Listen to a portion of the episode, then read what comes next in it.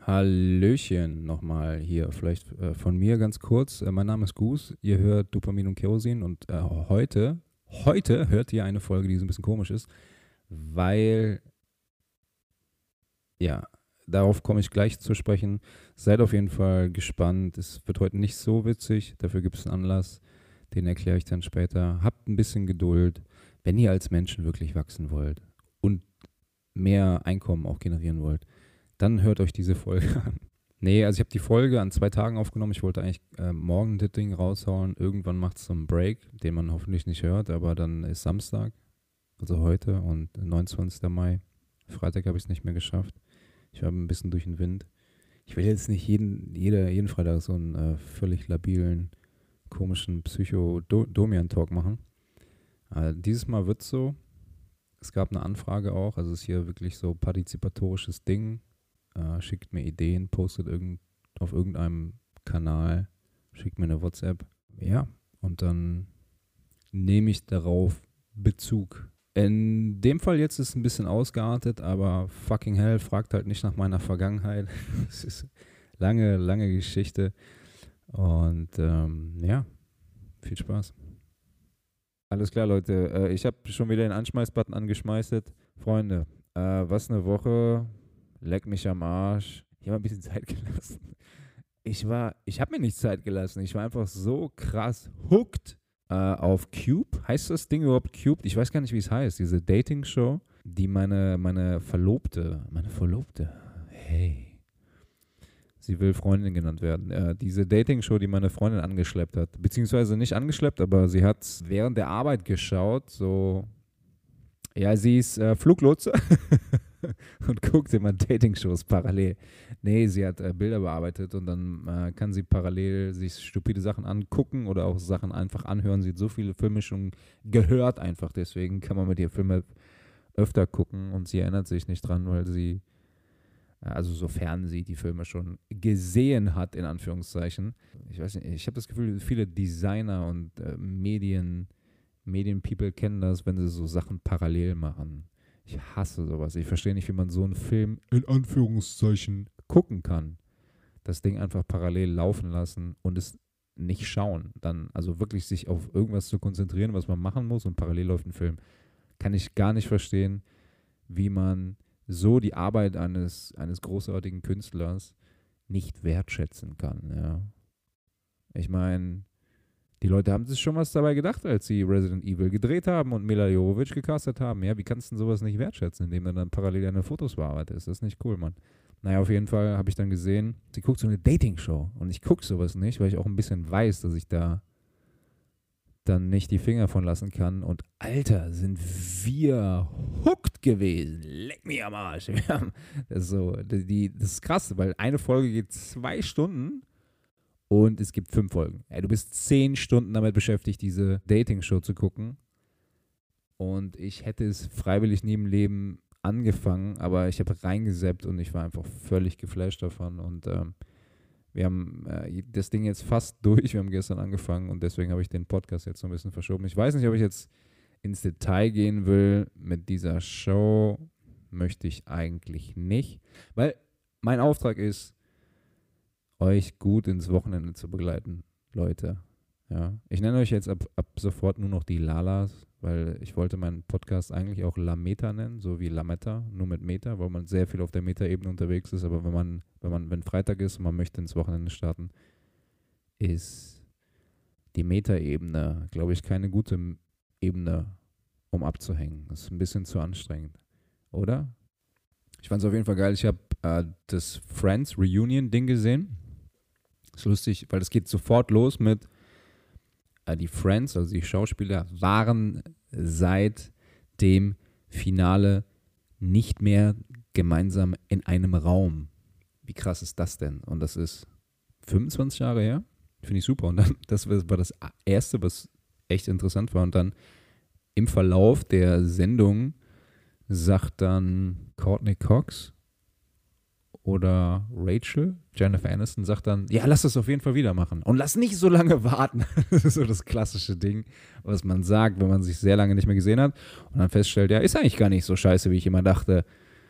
Also der Grund, warum man das immer vermieden hat, sich zu treffen, ist, weil man denkt, dass es scheiße wird. Und dann stellt man fest, mit ein bisschen Alkohol geht's eigentlich. Ist eigentlich gar nicht so schlecht. Und dann rutscht einem der Satz raus, lass das doch mal, lass mal, lass das doch jetzt mal öfter machen. Und lass mal nicht mehr so lange warten. Finde ich geil, dass das, dass so das klassische Problem in der westlichen Welt äh, auch bei den Friends herrscht. Wobei die Friends sind ja in Wirklichkeit scheinbar keine Friends. Die Friends, Friends ist so ein Idealbild, was, was uns uh, Working, Working Week People aufge, nicht aufgezogen. Wir haben es ja freiwillig geguckt, aber das ist so das, was wir eigentlich wollen. Wir wollen einfach nur Freunde haben, was mega schwierig. Ist so schwierig, Freunde zu haben. Naja, auf jeden Fall haben die dasselbe Problem wie wir alle, dass sie sich, äh, dass sie sich 25 Jahre lang nicht sehen. Dann sehen sie sich und dann, ja, lass es auf jeden Fall öfter machen. Finde ich super. Ja, wir müssen alle so vorausschauend sein wie die Friends. Ich habe festgestellt, ich bin nicht so vorausschauend. Es hat ja sehr viel geregnet in letzter Zeit und ich fahre ja mit dem Roller und dann, äh, sobald ich zu Hause ankomme, schmeiße ich die nassen Sachen irgendwo hin und ich komme nie auf die Idee, das zu trocknen. Und am nächsten Tag stelle ich fest, ah, krass, Dinge werden sehr schnell nass, trocknen, aber nicht so schnell. Also brauchen länger zu trocknen, als sie brauchen, durchnässt zu werden. Ja, ist, ist schlimm. Ich war auch damals das Kind immer, was so wenn es Schwimmen war, so letzter, letzter Schultag, man geht nochmal schwimmen und dann sechs Wochen später ist die Badehose im, in, im Tonbeutel immer noch nass. Aber nicht verschimmelt, weil es äh, voll mit Chlor, deswegen geht's. Aber ich habe schon so viel Schimmel verursacht äh, mit Dingen, die ich lange Zeit nicht ans Tageslicht gelassen habe. Ja, so bin ich drauf. Immer noch tatsächlich. Vielen Dank nochmal übrigens an Arthur, der gesagt hat, äh, oder der sich bedankt hat für mein Gerede. Wir sind ab heute keine Freunde mehr. ja, Spaß. Wo war ich stehen geblieben? Ich war kurz Pipi machen. jetzt, weiß ich, jetzt weiß ich nicht mehr, wo ich, wo ich aufgehört habe. Kurzes Ding. Also alle Leute, die mal was Süßes sehen wollen, sollten sich mal das Profilbild von Wycliffe Jean auf YouTube angucken. Das, das ist echt geil, Mann. Das sieht richtig gut aus. Richtig süß. Ich komme mir wahnsinnig komisch vor, dass jetzt irgendwie zu erzählen. Aber vielleicht an meine Eltern, wenn ihr das hört, hört es nicht. Also wenn ihr das Intro hört, dann äh, schaltet ab. Weil das nicht, nicht für euch ist. Ich mache das ähm, für die Leute da draußen. Hey, hey, hey, Freunde, ist nicht einfach. Ich, ähm, ich merke, dass es wahnsinnig schwer ist, so darüber zu reden, Alter. Das wird die komplizierteste fucking Podcast-Folge ever. Weil ich, ja, ich weiß gar nicht wieso. Also ich habe da, ich habe da äh, noch nie öffentlich drüber geredet. Natürlich nicht. Wer hat das schon? Wer will das denn? Und äh, gut, äh, die meisten Leute, die mich kennen, ähm, kennen meine Geschichte nicht. Meine Geschichte. Klingt so. Dö, dö, dö, nee, das ist Mission Impossible. ich wollte eher so Dungeon-Musik machen, aber mir fällt gerade nichts ein. So, so Aladdin-mäßig. Tausend und eine Nacht muss aufpassen, dass ich nicht so in den Helge Schneider so oft abdrifte. Wobei mir das hilft. Humor hilft. Humor hilft. Das ist auch der Grund auf jeden Fall, warum ich so dieses Comedy-Ding mache, weil ich so ein bisschen von diesem Depressiven weg bin. Ich habe meine Depression diagnostiziert bekommen von einer, von einer YouTube-Guckerin. Äh, also eine, die meinen Kanal geguckt hat. hab ich ich habe ein Video gemacht und äh, so über, über mich gesprochen und wie es mir manchmal so ging. Und dann schrieb sie nur so, ja, das ist eine Depression. Scheiße. Das ist geil, wenn man so von einer, von einer Zuschauerin eine Depression diagnostiziert bekommt. Das wird hier die 28 Stunden Podcast-Nacht. Ja, 28. 24 plus 4. Vier extra Bonusstunden. Also Abe, Baby, das für dich. Nee, das ist für alle, die, die irgendwie gerade so eine Form von Struggle haben. I can relate, Leute. I can relate. Ich hoffe, dass, dass man es nicht mehr sieht, ganz ehrlich. Ich hoffe, dass man, dass man nicht mehr, nicht mehr sieht und nicht mehr denkt, dass ich relaten kann. Das ist mein Ziel nämlich. Ich möchte die, die positiven Seiten in meinem Leben sehen, die da sind. Ich möchte das ganze Glück sehen, das ich, das ich hatte und habe, mit so einer wundervollen Frau zusammen zu sein. Das möchte ich sehen. Ich möchte sehen, wie viel Arbeit ich äh, da reingesteckt habe in, in alles, in fucking alles, um jetzt hier zu sein. Das möchte ich sehen. Ich möchte nicht mehr dieses, oh Kacke, was ist, wenn jetzt bla, dies und das passiert. Ja, was ist? Dann, dann werde ich, dann werde ich das auch schaffen. Das habe ich früher nicht so, nicht so geglaubt. Und ich glaube, dass das, dass das viele Menschen können, Probleme lösen. Letztendlich ist das, glaube ich, immer so die Angst, die man hat, wenn es einem so richtig schlecht geht, ja, dass man, dass man denkt, dass man die Probleme um sich herum nicht lösen kann, dass man den Berg nicht abtragen kann, weil man halt nur den Berg sieht und die ganze Scheiße und ähm, gar nicht erst anfängt. Also richtig geglaubt habe ich, hab ich nicht dran, dass ich, dass ich das äh, hinbekomme. Dafür ging es mir einfach zu schlecht. Ähm, ja, ich komme aus einer relativ schwierigen Familie. Also meine, meine, meine Schwester ist körperlich und geistig behindert. Meine Mutter war, ich weiß gar nicht, wie es, wie es jetzt ist, wie der Stand ist, weil ich keinen Kontakt zu meinen Eltern habe. Und nochmal an der Stelle, wenn ihr, wenn ihr das hört, macht aus. Das sage ich deswegen, weil mein Vater hat mal mein Tagebuch gelesen. So, Leute, an alle Eltern da draußen, lest nicht die, die Tagebücher eurer Kinder und überhaupt respektiert die Privatsphäre eurer Kinder. Und ich hoffe, ich bin mir da manchmal nicht so sicher, aber ich hoffe, dass ich, dass ich äh, das alles vergeben habe. Manchmal glaube ich nicht, manchmal, manchmal äh, habe ich es, glaube ich, nicht vergeben. Da bin ich super wütend, wobei ich glaube, man kann wütend sein und gleichzeitig der anderen Person vergeben haben. Also man kann trotzdem irgendwie gekränkt sein und äh, das scheiße finden, aber gleichzeitig der anderen Person vergeben haben. Was das geht, was auch geht, ist, dass man trotzdem keinen Kontakt hat, weil es halt äh, keinen Sinn macht. Also es gibt einen Unterschied zwischen vergeben und versöhnen. Ja, du brauchst die andere Person nicht fürs Vergeben, nur fürs Versöhnen brauchst du die andere Person. Aber Versöhnung ist nicht nötig. Also ähm, es ist natürlich schön, wenn es geht. Ich habe festgestellt, dass es bei meiner Familie nicht geht. Wir können uns nicht versöhnen, weil einfach zu viel. Wir sind zu weit auseinander. Ich habe mich äh, Gott sei Dank zu weit weg entwickelt und äh, zu viel verändert in meinem Leben, als dass das nochmal irgendwie äh, werden könnte. Also ich äh, habe vergeben, habe akzeptiert aber versöhnen geht ja nur dann, wenn beide auf dem gleichen Stand sind. Beide die gleiche Vergangenheit haben, die Vergangenheit anerkennen und äh, äh, ja, sehen, was, was passiert ist ähm, und damit irgendwie umgehen in einer konstruktiven Art und Weise und sich die Dinge von früher nicht wiederholen. Dann geht Versöhnung. Wenn man immer so über dieselben Dinger stolpert, dann dann geht nur Vergebung. Ja, ich habe meinen Eltern vergeben. Ich hoffe auch wirklich, dass es meinen Eltern gut geht. So ist es nicht. Ähm, aber es bringt einfach nichts. Ich hätte mir das, habe mir das immer anders gewünscht, was letztendlich auch dazu geführt hat, dass ich mich da, äh, dass ich den Kontakt dann doch immer wieder gesucht habe und immer wieder das versucht habe, was alle Kinder irgendwie wollen, eine anständige, normale Familie zu haben und einen Vater und eine Mutter zu haben, die da sind für einen und äh, zu akzeptieren, dass es nicht ist, das nie werden wird, äh, hat einfach fast den kompletten Zeitraum meines Lebens gedauert. Ist noch nicht so lange so, dass ich das jetzt verstanden habe und entschlossen habe.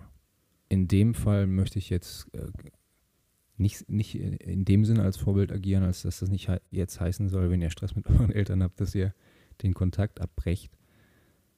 Ja, also wie gesagt, vergeben, Schritt 1, versöhnen, Schritt 2. Aber der zweite Schritt ist nicht, nicht nötig, um irgendwie Klarheit zu schaffen.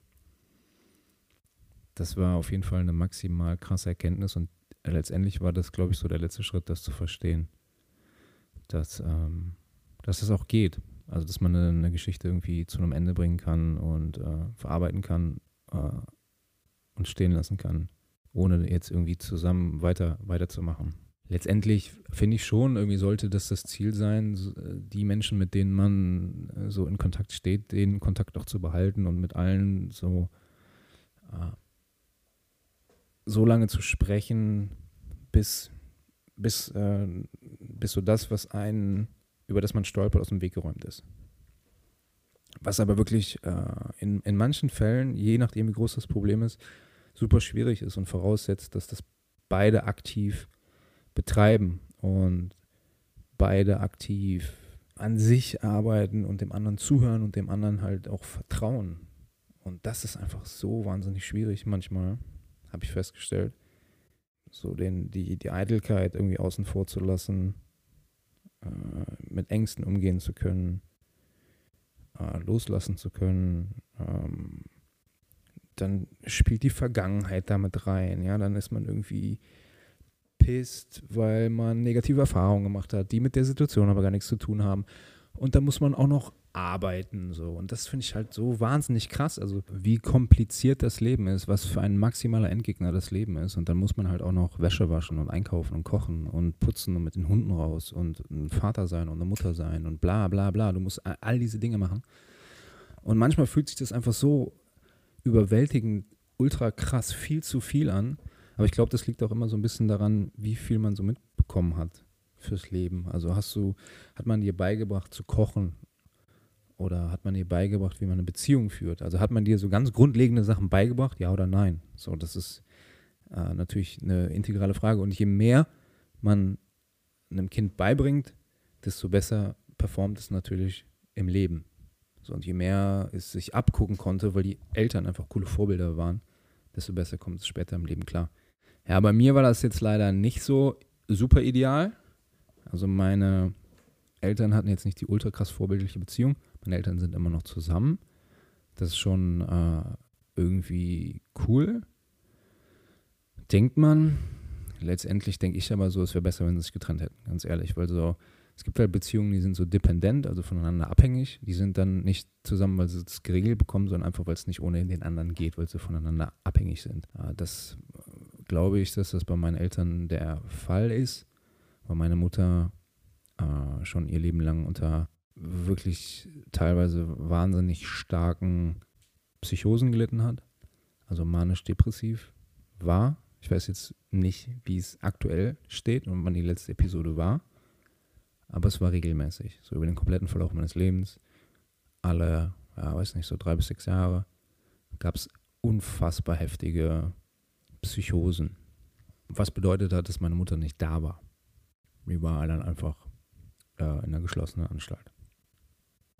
Und äh, auch als sie dann wieder da war, äh, war nicht besser.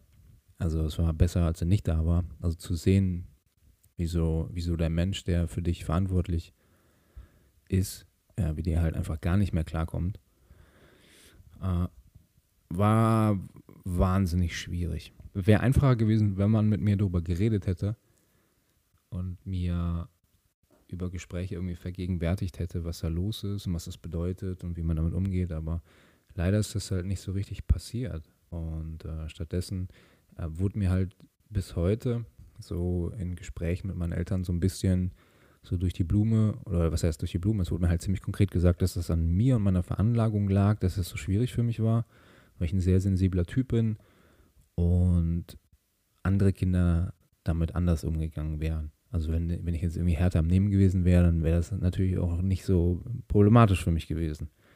Und da habe ich halt gemerkt, so war es klar, äh, das funktioniert jetzt für mich an der Stelle nicht mehr, weil egal wie du drauf bist, wenn so deine, wenn ein Elternteil wegbricht und nicht, nicht erreichbar bist, äh, ist, vor allen Dingen als Kind, ja, es ist ja schon wirklich in früher Kindheit bei mir passiert, dass meine Mutter nicht ansprechbar war.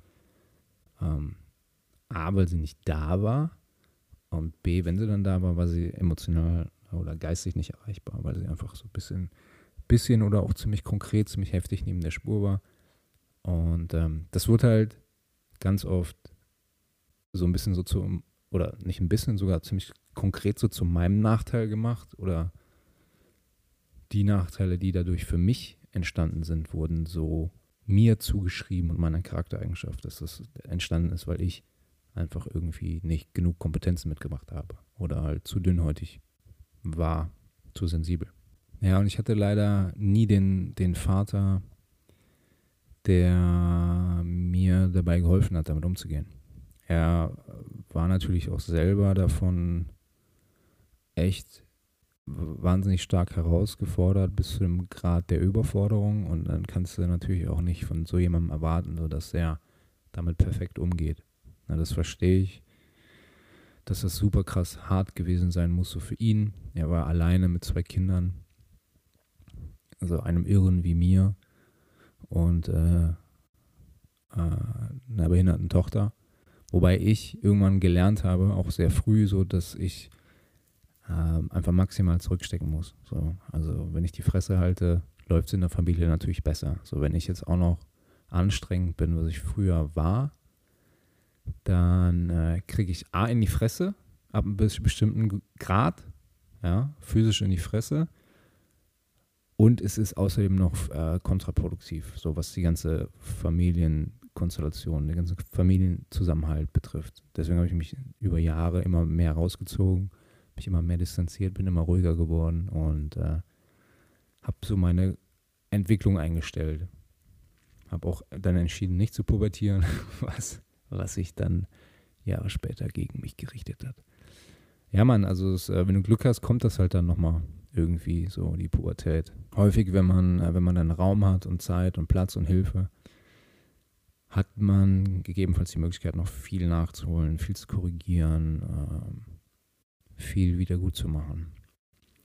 Aber ganz ehrlich, so je nachdem, wo du herkommst und wie viel oder wenig du mitbekommen hast aus einer Familie, was du vorgelebt bekommen hast, äh, ist es einfach der, die maximale Herausforderung. Also wie willst du Jahre äh, der, der grundlegenden Entwicklung nachholen, wenn du äh, in der, später arbeitest, 24-7? Äh, wo genau ist dann da äh, der Rahmen um irgendwie vielleicht auch mal zu trauern oder wütend zu werden oder halt einfach, ja, also die Schritte zu, zu machen, die du, die du eigentlich früher hättest machen sollen.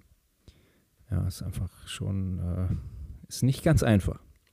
Muss natürlich Gott sei Dank auch nicht jeder machen, aber äh, ich stelle immer mehr fest, dass, dass mehr und mehr Menschen, so die ich kenne, mit denen ich arbeite, dass die echt eine Kindheit hatten, wo man so denkt, ja, boah, krass, der hat schon auch ähnlichen Scheiß erlebt.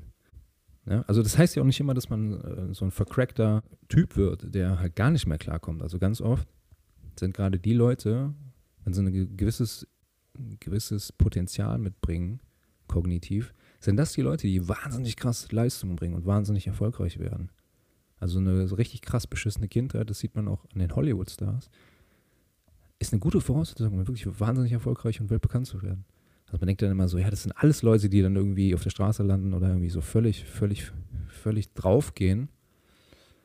Aber gerade die Leute haben natürlich dann das, äh, das maximale Bedürfnis nach Anerkennung und nach Erfolg und Liebe, was sie dann versuchen irgendwie über Geld und Kontrolle äh, zu erzwingen und zu erkaufen und sich zu erarbeiten. Also gute Gefühle und äh, Stabilität.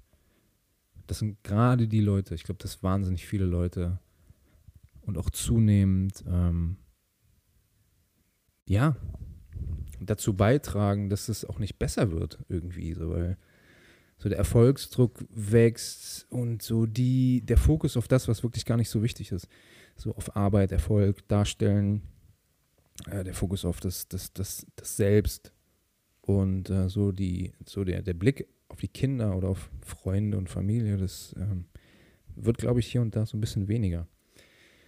Und was natürlich dann dazu führt, dass du mehr Zeit in die eine Sache steckst und weniger in die andere. Also du hältst dann so eine Problematik, die es halt schon über Jahrzehnte gibt, erhältst du aufrecht. Ich weiß nicht, wie lange Familien schon äh, dysfunktional sind.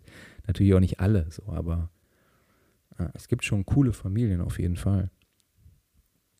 Aber de facto gibt es auch wahnsinnig viele, die, die, die fucking Oberkatastrophe sind. Und das, das Falscheste wäre jetzt anzunehmen, dass das immer so die Assis sind mit Hartz IV. Ja, mit Hartz IV groß zu werden, äh, aus so einem Umfeld zu kommen, ist irre schwer. Aber ich finde es echt ganz schlimm, so diese, dieses Narrativ aufrechtzuerhalten. So, ja, äh, meine, meine Familie hatte kein Geld und ich komme aus einem Problembezirk Und jetzt bin ich erfolgreich und wow, so Tele vom Tellerwäscher zum Millionär Geschichte. Das macht mich wahnsinnig, weil nur weil eine Familie kein Geld hatte, heißt, heißt das ja gar nicht, null, 0,0 Prozent, dass es irgendwie eine schlechte Familie ist. Und genau umgekehrt. Also, wenn, also man muss das komplett vom Geld und dem Umfeld lösen. Also es gibt Familien mit ganz, ganz wenig Geld, äh, die sich gar nichts leisten konnten, wo äh, einfach so viel Liebe in der Familie ist und die Kinder sich so wahnsinnig geil entwickelt haben und genauso umgekehrt. Also ich finde es viel wichtiger darüber zu sprechen, also dass es halt so diese äh, diese Story ist, und diese Story bleiben wird, solange man nicht darüber redet, dass Kinder, die aus wohlhabenden Familien kommen, genauso leiden können, weil das halt nichts damit zu tun hat, wie viel Geld in der Familie, Familie vorhanden ist. Es gibt natürlich Zusammenhänge zwischen dem, dem Einkommen und dem Gefühl von Sicherheit. Na klar, aber nichtsdestotrotz, also meine Familie konnte sich finanziell überhaupt nicht beschweren, war aber eine emotionale Vollkatastrophe. Und genauso geht es umgekehrt. Also ich hatte einen Kumpel, der kam aus einer Familie, der hat mich dann angerufen und gesagt, so ja, sorry, ich kann jetzt heute nicht vorbeikommen, unser Auto ist nass geworden. Das fährt nicht mehr. So. Die hatten eine, weiß ich nicht, wie viel Zimmerwohnung. Zwei, drei. Und die hatten gar keine Kohle. Also wenig. Und es war eine wahnsinnig geile Familie. Und er hat sich super geil entwickelt, weil die Eltern für ihr Kind da waren.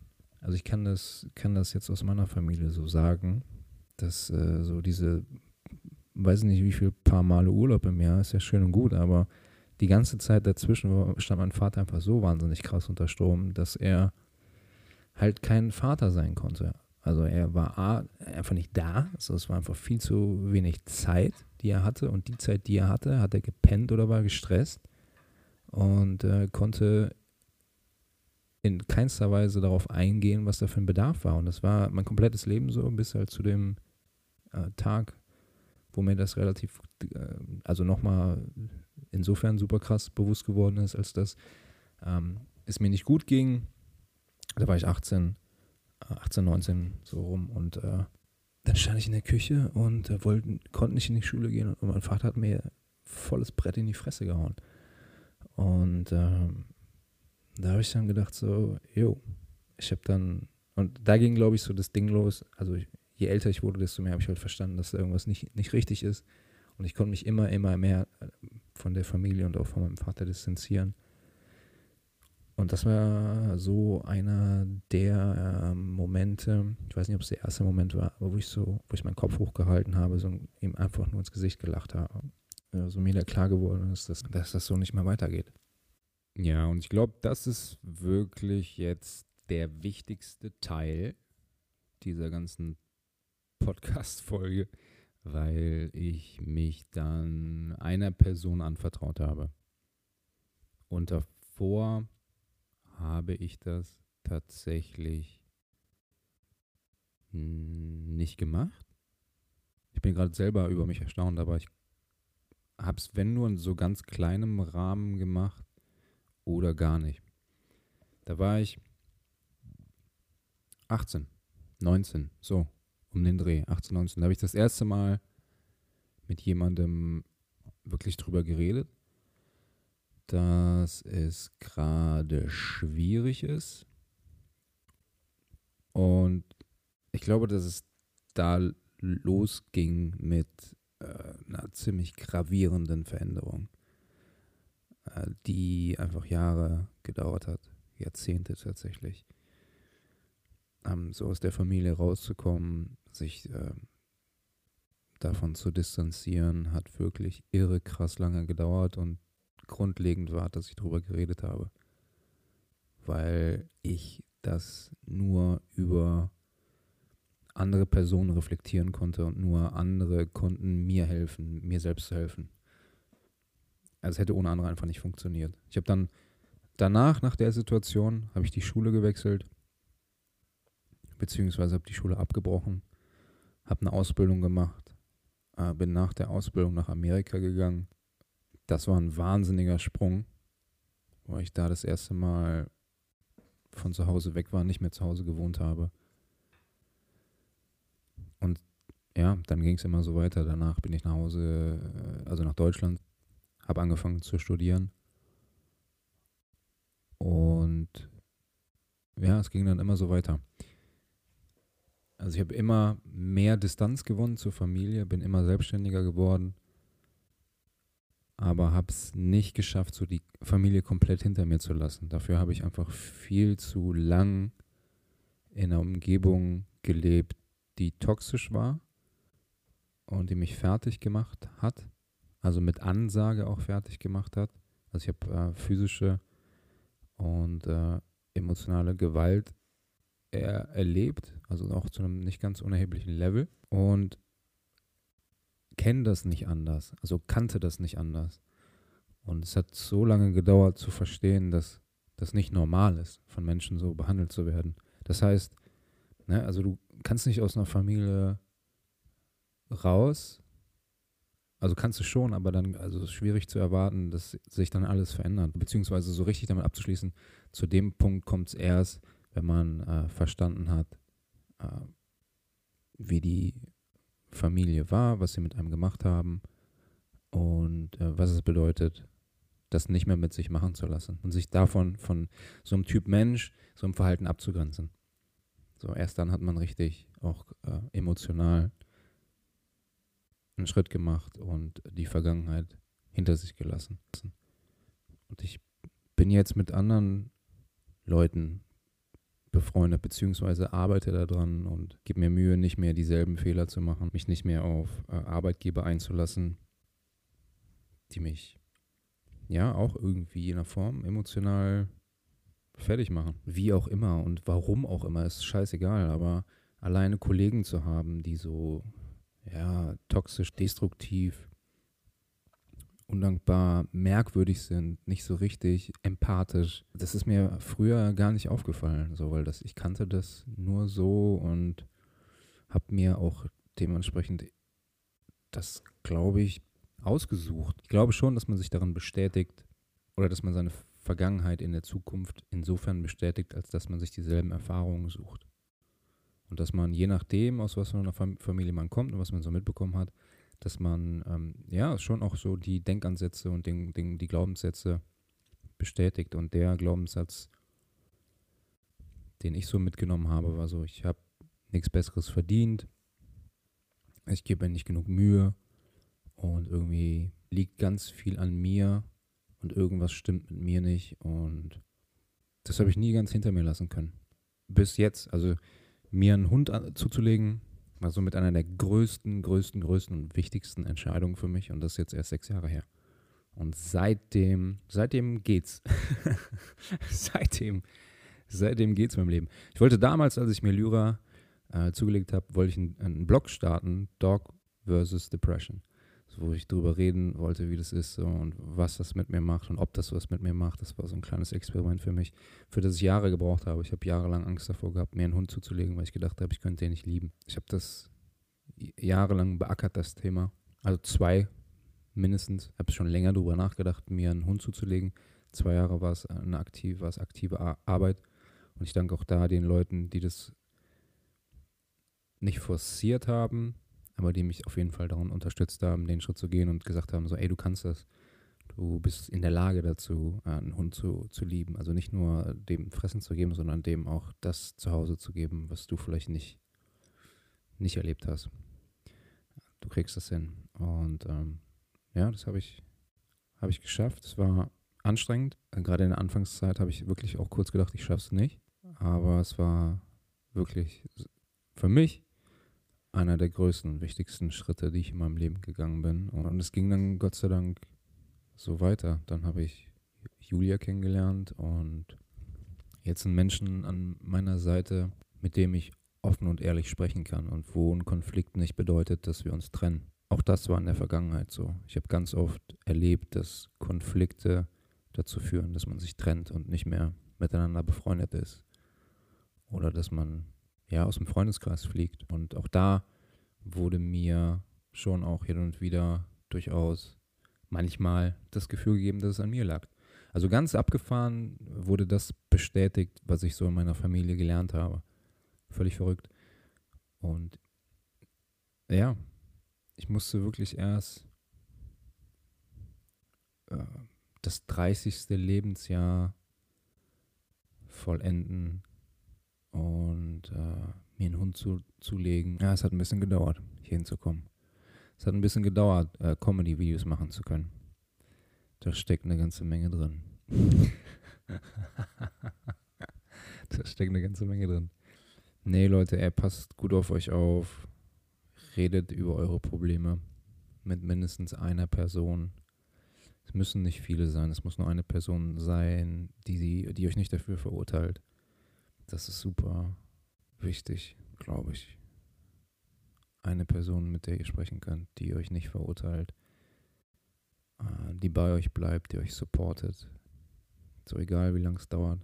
Es ist auf jeden Fall äh, machbar, Freundschaften zu leben und immer wieder versuchen, Probleme aus dem Weg zu schaffen, sich selbst reflektieren, den anderen und gemeinsam an sich arbeiten. Und ja, wenn du so ein Urvertrauen mitbekommen hast, cool, dann ist das alles, glaube ich, echt easy. Verhältnismäßig, nein, ist nicht easy, aber ist auf jeden Fall einfacher, weil du dann nicht so diese krassen Selbstzweifel hast.